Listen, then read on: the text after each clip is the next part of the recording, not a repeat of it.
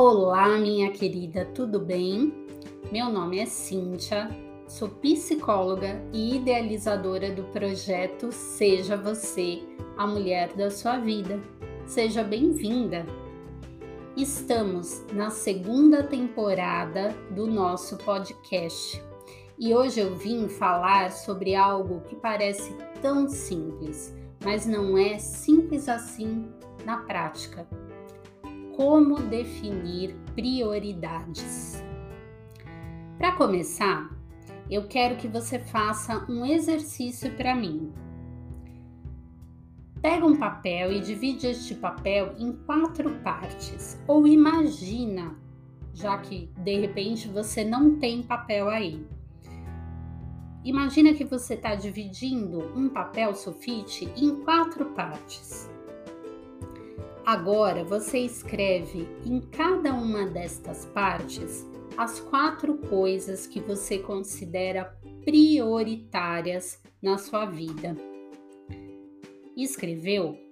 Agora vamos lá. Olha para estas quatro coisas com atenção. Então, você precisa escolher somente uma destas prioridades para dar atenção hoje. Difícil, né? Afinal, são só quatro e provavelmente você tem um monte aí. É duro, é difícil escolher. E eu sei que muitas escrevem neste exercício filhos, família, trabalho, estudos, relacionamento, os pets e tudo bem, não é sobre isso. Não é o que você coloca. O fato é que poucas mulheres acabam colocando a si mesmas nessa lista de prioridade. Ah, Cíntia, mas assim eu não vou ser egoísta? São as coisas mais importantes da minha vida. Você pediu para eu colocar quatro. É claro que todas essas coisas são essenciais e você não viveria sem elas.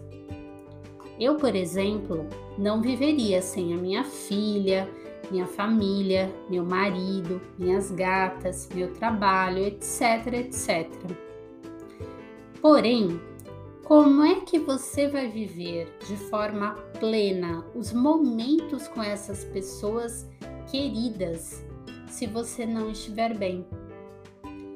Como você terá saúde para trabalhar com aquilo que você ama? Como você vai amar sem se amar em primeiro lugar? Olha, você sabe qual é o significado da palavra prioridade? Prioridade vem de primeiro, ou seja, é a ordem das coisas, é a preferência, o que deve vir antes de tudo. Na nossa vida, a gente não pensa nisso. E quando vê, tá tudo no mesmo lugar de preferência, todo mundo no mesmo lugar do pódio, de necessidade imediata. Quando você começa seu dia, você sabe mais ou menos a ordem que vai fazer as coisas, certo? Ou a ordem dos ingredientes de um bolo que você está fazendo. Por mais que tenham dias mais agitados ou que você não tenha uma rotina bem esquematizada, você não consegue fazer tudo ao mesmo tempo, por mais que você queira. Quando você está fazendo um bolo, normalmente você tem que ir colocando uma coisa de cada vez, por mais que elas entrem no mesmo no mesmo recipiente. As pessoas, minha querida, estão sobrecarregadas. É trabalho demais, é informação demais, são atividades demais. Agora me diz, como dar conta de tanta coisa se você não se cuida, se você não tem um olhar bondoso e carinhoso com você. Este papo todo aqui não é para te deixar nervosa, triste, ansiosa, culpada. mas é para você pensar no que ultimamente você está considerando como sua prioridade. Você tem se colocado aí na sua lista? Você tem se cuidado? Eu estou gravando este episódio em outubro e estamos em plena campanha Outubro Rosa. Eu amo essa campanha e é verdade que ela é uma das mais efetivas no que diz respeito às ações de conscientização. Todo mundo conhece o Outubro Rosa e ele existe para falarmos da importância de prevenir o câncer de mama. E não se trata apenas de fazer o exame lá no laboratório, isso é fundamental sim, mas também é fazer seu autoexame em casa. E para isso você tem que se observar, você tem que se tocar, você tem que perceber se algo está diferente em você. Ou seja, é a hora de você se colocar como prioridade, é a hora de você se olhar com carinho. É também cuidar da sua alimentação, é cuidar do que você consome, não só da comida e da bebida, mas do conteúdo que você vê nas redes sociais e na TV. Autocuidado vai muito, mas muito além mesmo do que só, só cuidar da parte estética. Nessa época aqui, a gente abre as redes sociais e vê cor-de-rosa por todo lado.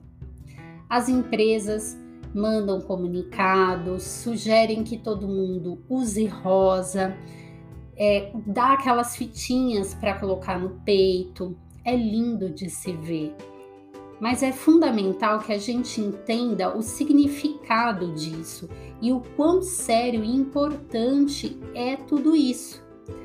Autocuidado nem deveria ser pauta de campanha. Deveria ser algo que nasce com a gente, que a gente aprende e ensina para as novas gerações. Porém, é necessário sim que vire pauta, porque a prática não é essa. Quantas vezes você já pensou em tudo e em todos só no dia de hoje e esqueceu, por exemplo, de tomar água, de comer algo, de levantar daí de onde você está e ir ao banheiro, entre outras coisas muito simples. Pensa nisso, tá? Minha querida, o papo aqui neste episódio foi sério, porque é um papo sério. Se com as minhas palavras eu conseguir de alguma forma plantar uma sementinha aí em você, eu já fico bem feliz. E me conta como tem sido por aí, como você tem se cuidado. Manda uma mensagem lá nas minhas redes sociais, arroba seja você a mulher da sua vida e arroba.